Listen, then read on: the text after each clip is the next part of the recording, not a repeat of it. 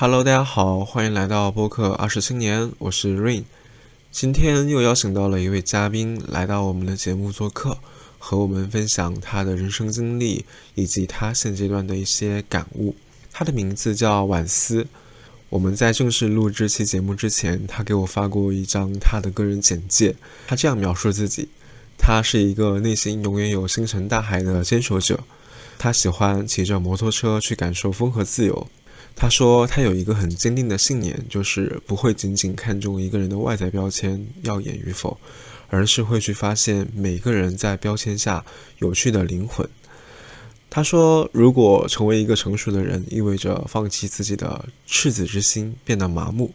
那么我愿意一直做一个幼稚鬼。”除此以外呢，他的头像也特别有意思，是一个女孩骑着摩托车，戴着头盔往回张望的一个镜头，看上去非常的酷炫。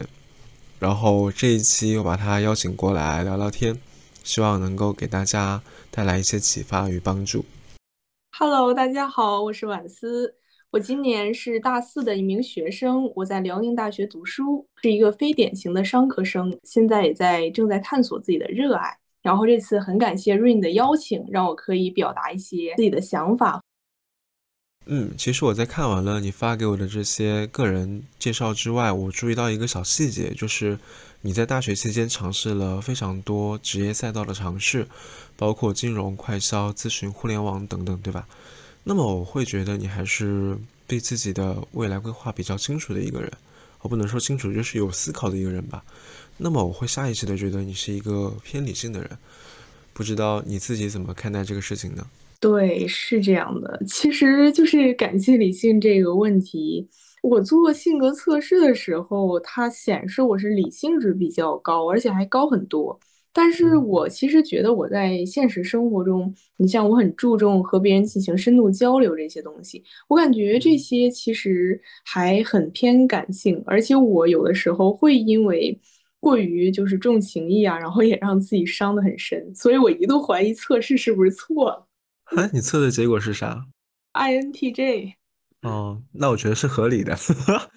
因为我我有认识的 INTJ 女生，也是会嗯跟你有一样的表现，就是他们会更愿意去表达自己的观点，和别人进行观点碰撞的时候会感到幸福。我有一个好奇的点，就是你觉得这份幸福喜悦是来源于什么呢？跟别人聊天、深度交流这件事情。嗯，我觉得一方面是我能够看到这个世界上有更多多元的观点，不管是和我一样还是和我不一样。然后就是，嗯，对于人类这个物种 有更多的、更全面的认知，这样会不会遭骂？还有一个方面，可能就是我想通过这种深度的交流来看一看这个人，嗯，他适不适合就是和我进行做那种比较交心的朋友吧。其实我内心深处是比较渴望，就是和别人建立一些嗯深度的那种真心朋友的关系的。说到这个，我觉得也。很有意思，就是 INTJ 这个标签是 MBTI 里的一种嘛。然后我那个 INTJ 朋友，他跟你有一点点不一样的地方，就在于他是没有跟别人建立深度关系的渴望的，他更多的是希望自己能够自洽，然后不希望别人有对他责任感。你会怎么看待这个事情？哦，我感觉你那个朋友可能是我理想的状态，可能人家是高阶的 INTJ，我是低阶的，所以我说我一度怀疑，怎么感觉自己像个很感性的人？就是我会我的意识里观念中，理性值比较高的应该就是他这样的，就是不会太渴望和别人建立过于深度，让别人去走进自己的内心这种。一般都是很理智，认为呃很独立的那种吧，就是人格独立。因为我听过一个朋友跟我讲，他是那种理性值很高的人，他就说，当情感独立和人格独立之后，就不会渴望嗯从别人身上获得到那种交心的那种呃情绪价值了。我就做不到这一点。我一度怀疑自己是不是就是情感方面不独立，人格方面也不独立，会渴望遇到真心朋友，而且还很渴望遇到那种无话不谈的朋友吧。但其实我有很多朋友跟我说，这是不成熟的表现，因为一个成熟的人，呃，他知道无论关系多好，都不可能做到无话不谈。嗯，其实这个东西也看人。嗯，你刚刚讲到，就是你说到自己还是有跟别人、跟别人建立深度关系的渴望的，这个事情跟你过去有关系吗？嗯，从家庭的角度而言。呃，家里面给我的这种爱和关怀也是相对比较充沛的。像我们这一代都是独生子女，可能嗯，父母或者爷爷奶奶家人都会把最好的东西就是留给这个孩子这种，然后所以我就感受到过可能这种爱这种深度链接的关系，然后并且的话，在我上学阶段就初中、高中啊，然后也是。嗯，当时是因为自己成绩比较优异，获得了一些嗯老师或者同学们的特殊的关怀或者是仰慕吧。然后后来我也是在那种偏爱的包裹下去取得了更优异的成绩，就大概是有过因为这些东西让我的人生更加顺利的一个一些经历，所以我还会在未来的人生中去渴望这些。但是其实我大学之后，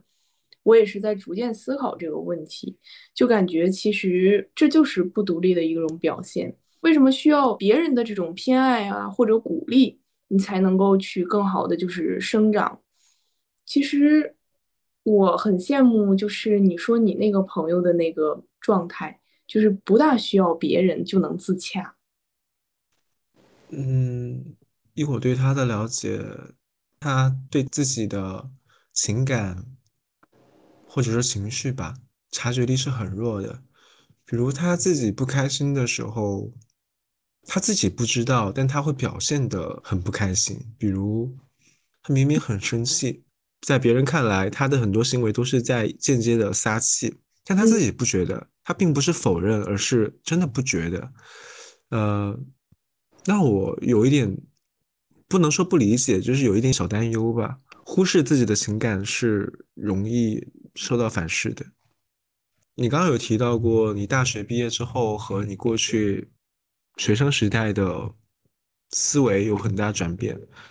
你觉得这个契机是什么？嗯，我觉得是因为当我步入到大学之后，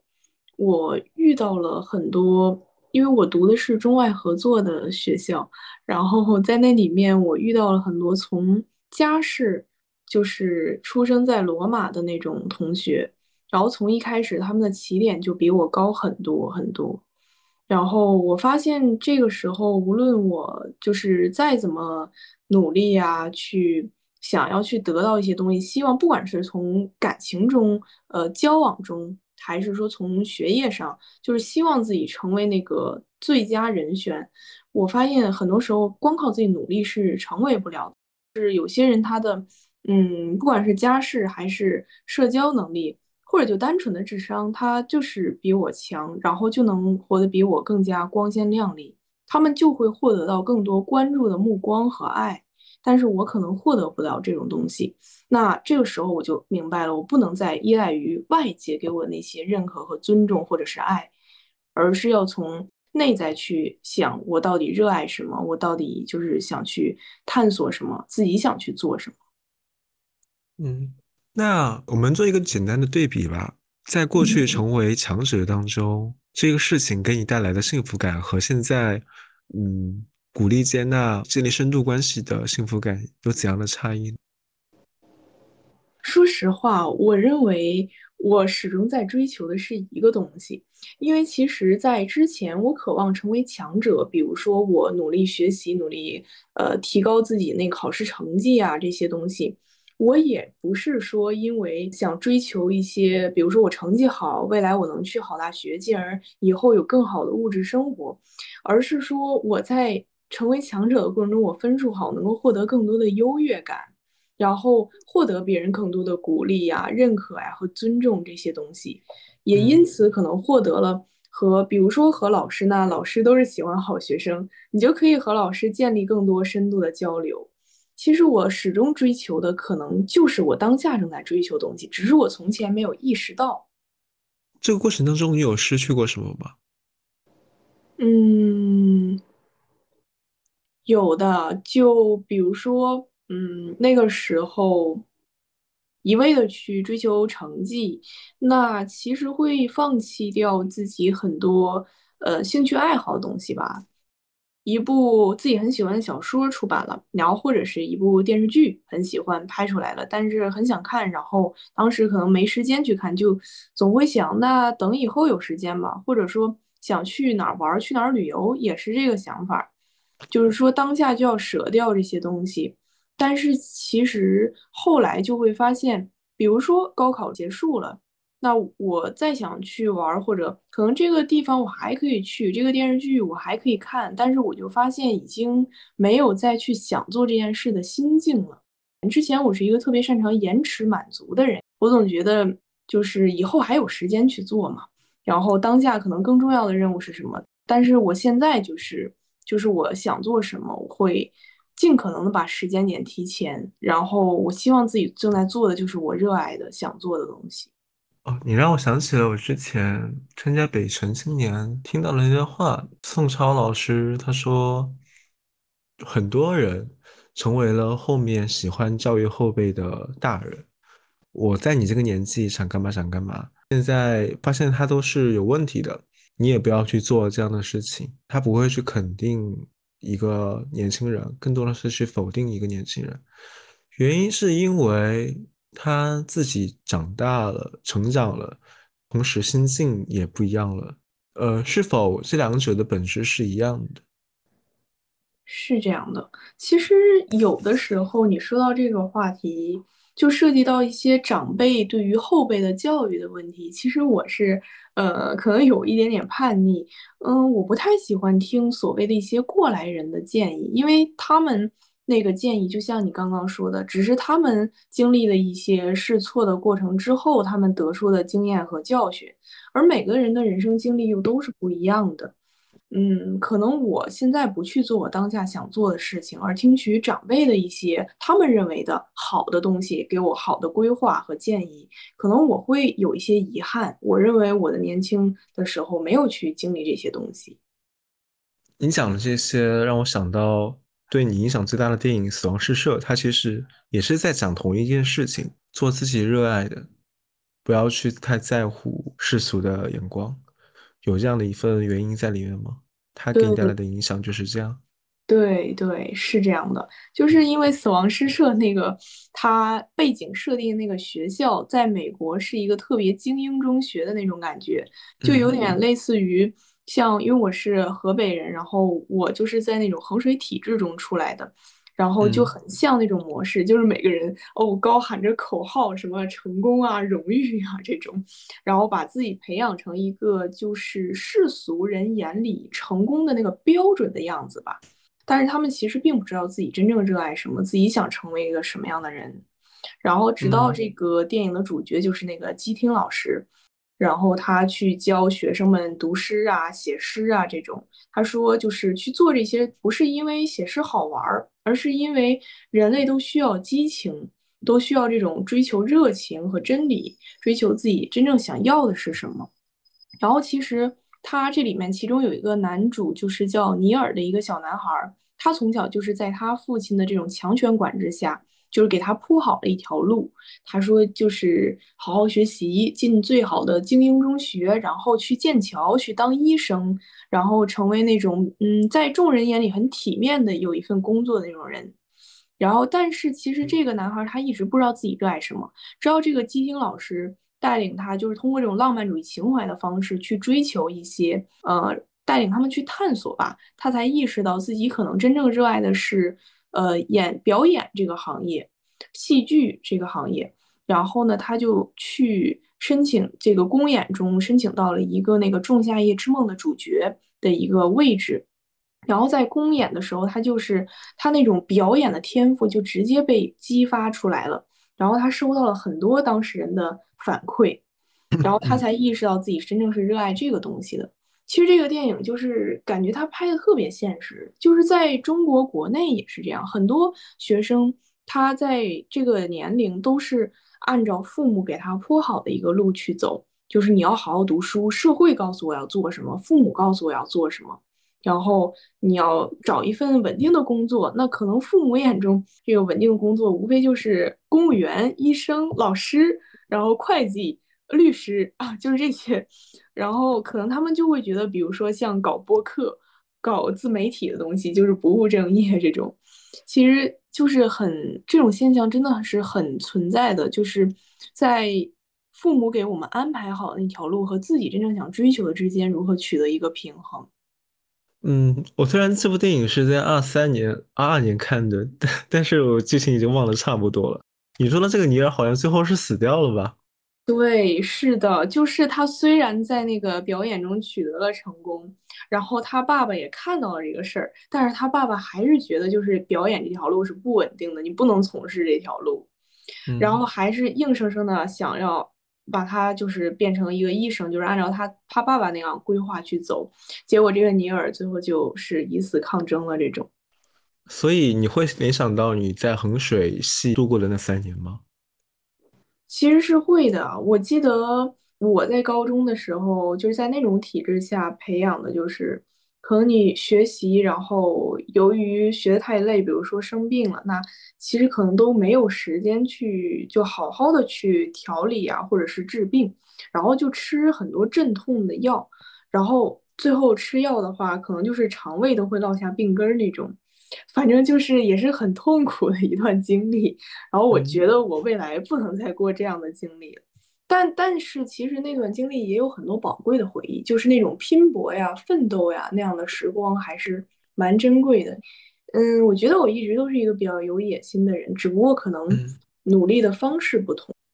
嗯，其实我讲实话，第一次看到你的那个简介的时候，我的反应是，你在现在做的这些事情有没有可能是你对于高考模式的一种报复？嗯。高考的时候，我要朝这个目标一直前进，我要，呃，只坚持做世俗认为对的事。但现在，我要更多的去做我想要做的事，我内心的那一份呼唤也好，渴望也好。对，我觉得是这样的。尤其是就是我骑摩托车这件事情，说实话，这个决定是比较任性的，就是。嗯，我其实没有摸过摩托车，然后我也不知道自己就是女生的话力量比较小，我根本就不知道自己能不能驾驭得了那个很重的摩托。但是我就是觉得这是一个比较反传统的事情，就可能在大众人眼里认为就是一个乖孩子不应该去做的事情。哎，那我就要去做，我就要去尝试。哎，但是我看你头像，我觉得还挺酷的，就是。至少他给我的第一印象是一个非常活泼的形象。对，那个头像的话是是一个网图，就是呃看到一个是它的标题就是女骑这个样子。那个时候还没有考驾照，然后我就想把它用作我头像。但其实呃，我觉得我人没有就是表面上那么酷，没有头像里和那个自我介绍里写的那么酷。就像我之前说的，对，就是可能，嗯，不了解的人会觉得我是那种很酷、很潇洒的人嘛，就呃，光一看简历就是骑摩托，然后一个人去旅行这样。但其实我现实生活中就是还蛮多愁善感的，就是之现之前跟你讲，我总感觉自己很感性这种，然后不独立。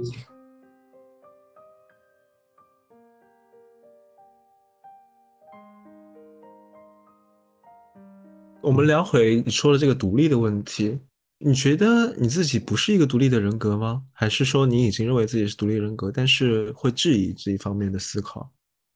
我其实现在吧，更倾向于我还没有完全的独立和成熟，但是这个问题我不知道是因为嗯经历的少不够成熟，而会呃渴望和别人建立一定的情感链接和依赖，还是说？因为每个人的性格天生就不同，可能有个词叫生性凉薄，可能有的人天生就是不需要别人走进自己的内心，但是可能我做不到，我还没有找到这个答案，是因为性格的不同，还是因为经历的少？你会觉得不让人走进内心是一件好事吗？嗯，这也是我正在探索的问题，因为我我身边有这样的人，嗯，他们的话，我也不好说是快乐还是不快乐，就是他们，嗯，不会有特别深的那种交心的感情，但是他嗯，们每天生活大部分还是比较稳定而又平静的，有的时候也会感觉到空虚和失落这种。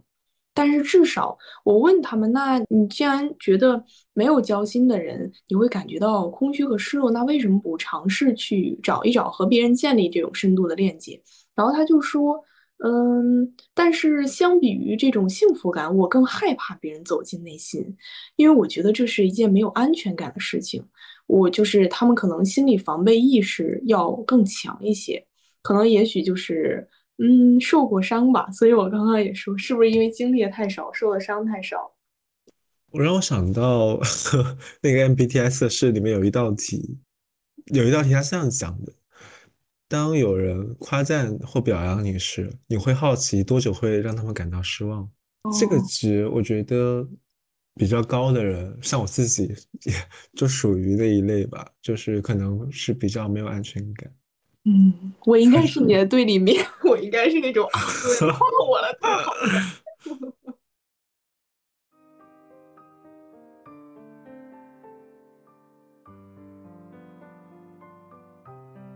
我认为啊，人他在早期决定的依恋关系会影响到后面他对各类情感的判断。就是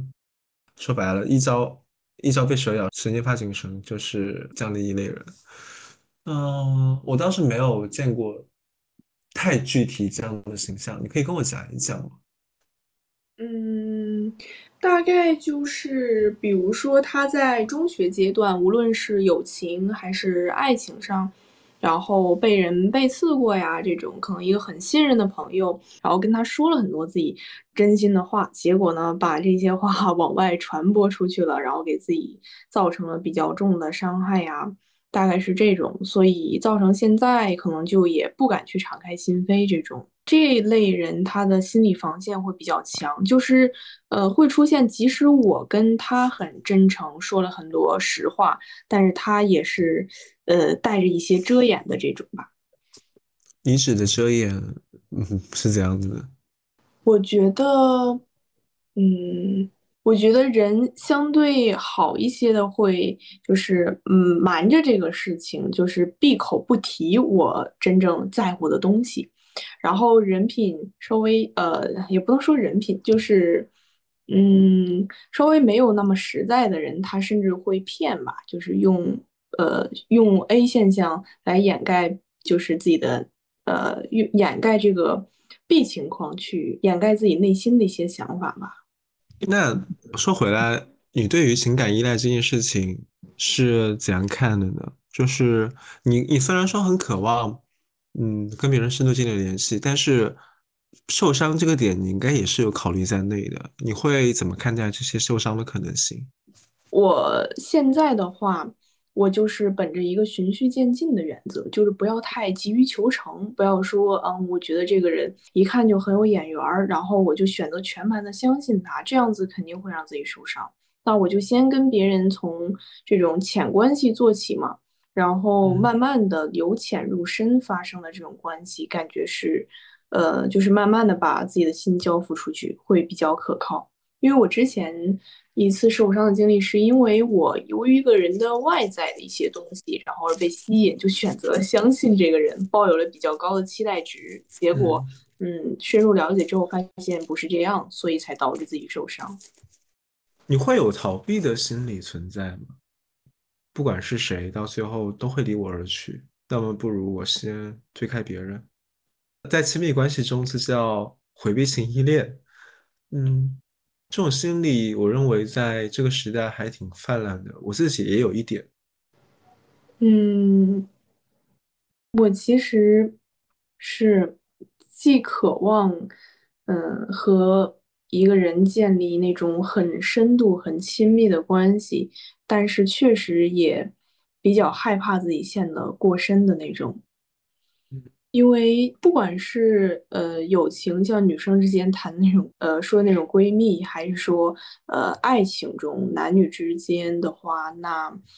都是把对方一旦看成唯一，那好的时候特别的幸福和快乐，然后每天都觉得呃太阳都就是都是明亮的这种感觉，但是就确实是一旦这个人他变了，他。发生了什么 意外啊？反正就是他不再不能再陪伴自己了，那就很可怕。所以这也是我认为自己不独立的点。我希望自己可能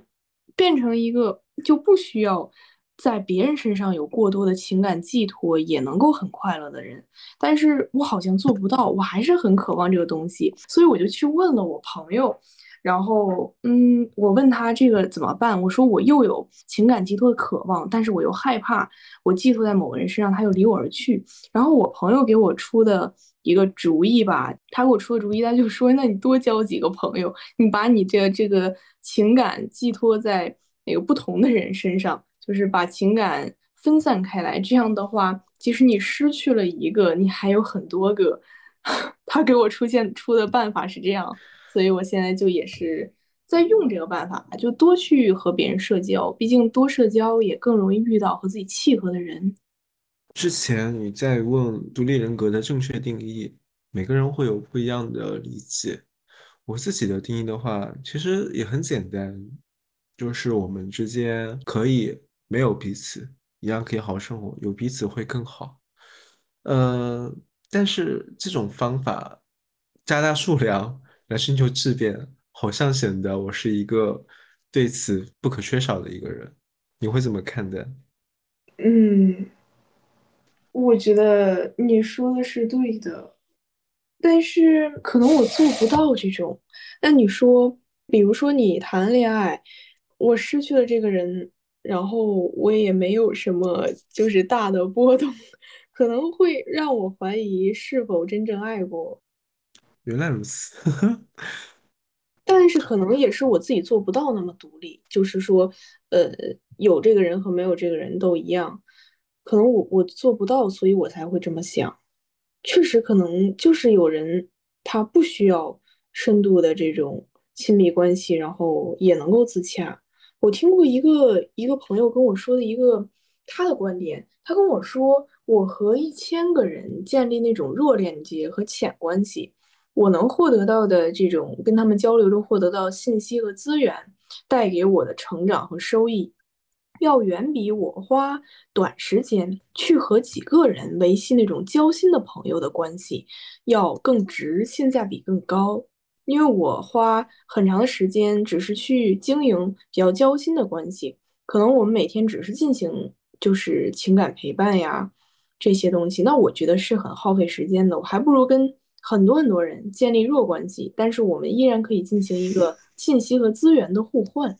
其实这也是一个很崭新的观点。他就是一个比较独立的人，但是我就做不到这样。我会认为就是你们的性格底色不一样。他这种说辞更像是功利主义的代表了，很功利。我会认为他更多渴望的是知识方面的获取，以及方法上的获取。弱连接怎么定义强弱呢？而且我我我不知道你有没有看过一部电影叫做《心灵奇旅》，它就是讲一个主角 Joe，他就是在跟所有人建立弱连接，他没有真正的投入到每天的生活当中，他有自己的理想，并且想要实现它，可是他忽视掉了自己身边的这些人，这些朋友。他到最后死的时候，嗯，回头看很后悔，呃，各种原因他活了过来，呃，然后有人问他你要怎样度过你的一生？他说我要活在当下的每一分每一秒。我讲这个的目的是为了阐述一个观点，他们到最后是会后悔，他们没有经历过人的情感连接，那他们存在的意义真的只是为了自己吗？像一个孤岛一样？嗯，但是你说会不会有些人他的性格底色就是偏呃冷漠系的，就是不希望自己不希望自己真实的暴露在任何人的面前，不希望别人走进自己的内心。我会觉得，嗯，会不会这只是性格问题？人家并不会觉得因此而失去什么呢？嗯，我确实有见过类似于这样的人。然而，他这个阶段之前是怎样的，我也并不能确定，所以我会觉得还是跟经历有关系，还是跟跟各式各样的社会关系有一定关联吧，并不是天生只是这样的。啊，当然，只是我的猜想了。嗯，我在想啊，就是你会，嗯，你会羡慕那种偏冷漠，然后。不想去和别人交心的这样类型的人吗？因为其实我身边吧有这样类型的人，而且他们会就是在事业上取得比较棒的成就吧，因为他们不需要花时间去维系呃深度的交流的那种情感，所以他们更多的就像你说的是功利导向的，他们的关系更多的都是为了获取信息，获取信息差。所以，其实我也是在这样的人身上，我第一次知道，原来人是作为人脉资源的，而不是说为了去和你进行真正的一个就是交流。所以，其实，嗯，这样的人有的时候会混得很好，因为他们懂得去利用这些关系，而不让自己深陷其中。所以，其实有这样性格的人，他们反而会在这个就是事业上取得很高的成就。我。坦白讲，一点也不羡慕。呃，跟我的一些人生阅历有关系。哎，不能说阅历，显得我好像很老一样。呃，主要是我的一些思考吧。比如，我受到一些电影的和书籍的启发，就是人到最后会什么都不剩下。那么，怎么证明你活着呢？怎么证明你活过呢？我的理解就是，有没有人记得你？或者换句话说。你留下了什么？功利导向，当然你在世是完全可以获得你想要的很多东西的，嗯。可是这些东西到你的最后，什么都不会剩下，生不带来，死不带去。因为我是一个对死亡很有思考的人，所以我不会很支持这种功利主义的思维的人吧。我想最大的，我想最大的影响因素是《红楼梦》。他就讲，白茫茫一片大地真干净嘛，最后什么都是空的，呃，然后还有其他的一些书籍的影响，到最后被人记住，我觉得是一件让我满意的事情，或者说我给别人带来了快乐，这是一件让我满意的事情。嗯，当然他们可能不这样想，只是我自己对于人生的理解。